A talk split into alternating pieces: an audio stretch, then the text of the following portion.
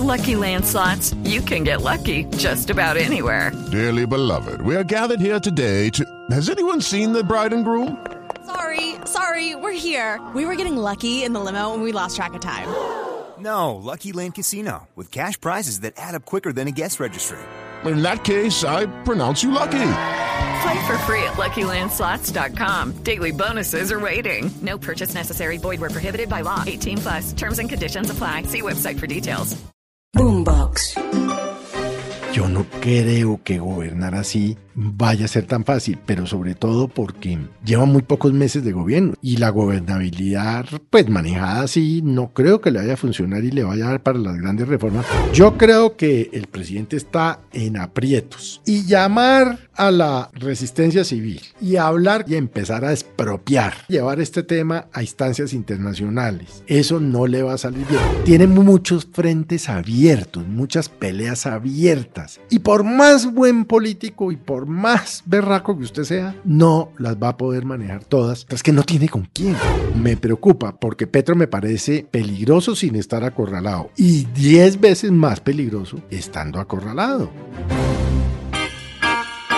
Aquí comienza el Zuletazo. Con una crisis de ministros, un gobierno que está en crisis porque la coalición que apoyó al presidente Gustavo Petro se acabó le pidieron la renuncia a todos los ministros y como si fuera poco, el presidente de Colombia recurre otra vez a las calles, invitando a movimientos populares, sociales y de campesinos para presionar la aprobación de las reformas. Colombia ha vivido, Felipe, quizá una de las horas más intensas de este gobierno, el que cumplió ocho meses y como lo anticipó Alejandro Gaviria, llegó a este tiempo en una crisis. Pues la verdad es que sí, las últimas horas han sido bastante movidas por cuenta y riesgo, digo yo, de las decisiones un poco desesperadas del ah, presidente Petro, a quien hoy los diferentes líderes políticos le han pedido calma, tranquilidad, sosiego, porque se ve que anoche, en algún momento de desesperación, cuando vio que la votación en favor de que arrancara el debate de la ley de la salud no era buena y que no tenía una coalición fuerte, decidió romper la coalición de gobierno a tan solo ocho meses de haber arrancado y teniendo todavía en, sobre el tapete reformas como la laboral y la pensional, entre otras. Así pues que se nota un poco el desespero del presidente, por un lado, y por el otro, él ya había empezado este proceso de comillas, chantajear a los partidos, porque recuerde usted, María Camila, que la semana pasada ya le había pedido la renuncia a varios altos funcionarios. Viceministros. Es correcto, y algunos directores de departamentos descentralizados para presionar a los partidos, pero obviamente no le funcionó. Entonces se ha generado una crisis política de la cual yo no tengo una memoria de algo parecido en tan poco tiempo de gobierno, porque es que no lleva sino ocho meses y romper así la coalición, pues em, lo va a llevar a tener eh, dificultades. Ahora, ¿cómo va a reconformar el gabinete? ¿A quién deja y quién se podría ir? Esas son las especulaciones y usted sabe, Felipe, que cuando pasan estas crisis, lo que más pasa, sobre todo en esta época de redes sociales y de WhatsApp, es que todos hacemos la apuesta de qué pueda pasar. En las últimas horas, pues le tiró muchas pullas a la ministra de Agricultura. ¿Será que la doctora Cecilia se va o se queda? Hombre, yo mm, con el deseo pensaría que se podría quedar, pero no se va a quedar. Yo creo que va a haber cambios ahí. Yo me atrevo a pensar y espero estar totalmente equivocado, que Petro se va a radicalizar desde el gobierno y va a empezar a nombrar, digamos, sus, eh, sus eh, protectores, quienes ya han trabajado con él y en la gente que él confía, porque es que Petro, una de las características, entre otras, que es la mitomanía, ese megalómano, es egocéntrico, está la desconfianza. Petro no confía en nadie y no se siente contento con los ministros que no disparen como él dispara. Él no se siente tranquilo con, eh, eh, por ejemplo, Cecilia López, inclusive hasta con el mismo Ocampo, a pesar de que ha jugado de su lado. Petro es una persona por naturaleza desconfiada. Y yo lo que creo es que va a radicalizar el debate. ¿Jugando a qué? Uno, a tener unos ministros que disparen en el mismo sentido, porque una de las características del gobierno de Petro y de su gabinete es que eh, no tienen una, digamos, un rumbo fijo todos, ¿no? Por un lado. Y por el otro, yo lo que creo es que él quiere generar una crisis para, como ya hizo anoche, llamar a que la gente salga a las calles, a lo que él llama la resistencia civil. La pregunta es, ¿resistencia civil contra quién? ¿O contra quiénes? ¿Contra los directores de los partidos? ¿Contra los parlamentarios? ¿O contra él? ¿O contra quiénes? Entonces, a mí me, no sé para dónde, no me atrevo a especular de qué nombramientos vaya a hacer ahora seguramente como ya también ha logrado reventar los partidos por dentro, se va a ah, sentar con los parlamentarios lentejos, ¿no? A ofrecerles puestos para volver a hacer una coalición, pero directamente con los parlamentarios. Vea, Prueba de eso, la carta de los 18 parlamentarios de la Cámara liberales que anoche, después de que comieron con Petro y con en Palacio, después, vuelvo e insisto, le mandaron la carta protestando a César Gaviria. De eso le quería hablar. se repartió anoche. Pero espéreme antes de que me cuente que se repartió, le tengo un dato, porque esa carta la firmaron 18 liberales rebeldes contra el expresidente Gaviria. Pero es cuestión de horas, no nos vamos a acostar sin que se haga público que ya aparecieron más firmas y de 18 hay que sumar al menos nueve parlamentarios más en contra del expresidente. Por eso, entonces, él va a reventar los partidos por dentro. No sé qué tan bueno sea realmente radicalizar así la política colombiana.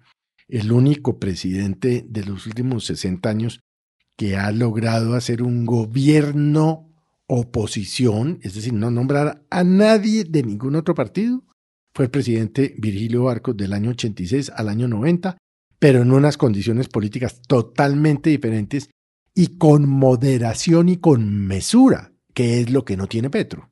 Y esa es la gran pregunta. ¿Para dónde va el presidente si sabe muy bien que sin la coalición que él mismo dio por terminada anoche, además en un mensaje de Twitter, las reformas son lo que quedan en la mitad, unas que están empezando discusión en el Congreso y otras como la de salud que ven un camino muy complejo.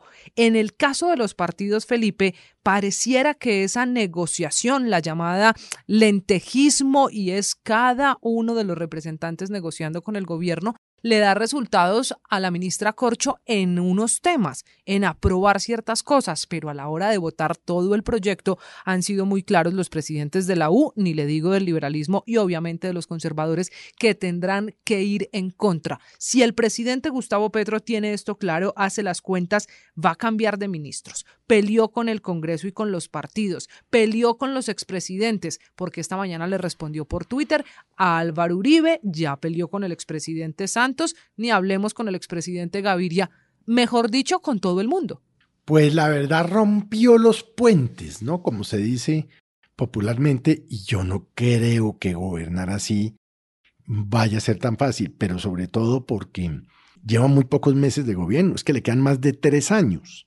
Y la gobernabilidad, pues manejada así, no creo que le vaya a funcionar y le vaya a dar para las grandes reformas. O va a tener que entregar medio gobierno, ¿no? En manos de, parlamentarios lentejos y de corruptos ah, y de politiqueros. Y si entrega medio va a acabar teniendo un gobierno, peor de los que él criticaba. y si entrega medio gobierno, Felipe, para la reforma a la salud, ¿qué va a pasar para negociar las otras? Pues no sé, porque cada vez los parlamentarios le van a pedir más, más, más, más, más, más y más, porque confían en la buena voluntad de los parlamentarios esos, esos, eso es una niñada, no lo son, son jodidos, anoche lo demostraron, lo han venido demostrando. Hablan una cosa, dicen una cosa, hacen la otra. Yo creo que el presidente está en aprietos. Y llamar a la, a la mm, resistencia civil y hablar como lo hizo anoche en Zarzal en el, en el Valle, empezar a expropiar y hablar de llevar este tema a instancias internacionales y hablar de que los partidos políticos tradicionales no sé qué, no sé qué, no sé qué, eso no le va a salir bien. Y lo voy a explicar por qué. Porque usted no puede, así sea el presidente de la República, pelear con todo el mundo al mismo tiempo.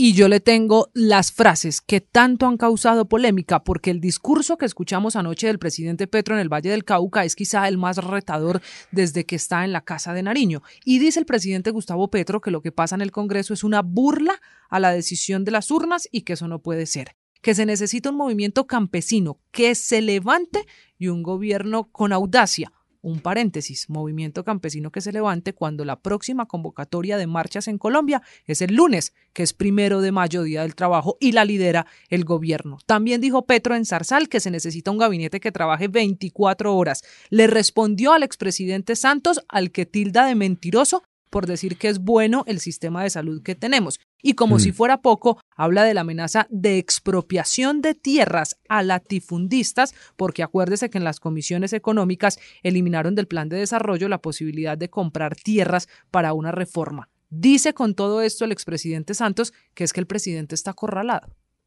Pues es que no, no le falta, digamos, al presidente Santos la razón, porque Petro está acorralado, pero un presidente acorralado, como lo dijo Santos, empieza a tomar decisiones radicales y se equivoca.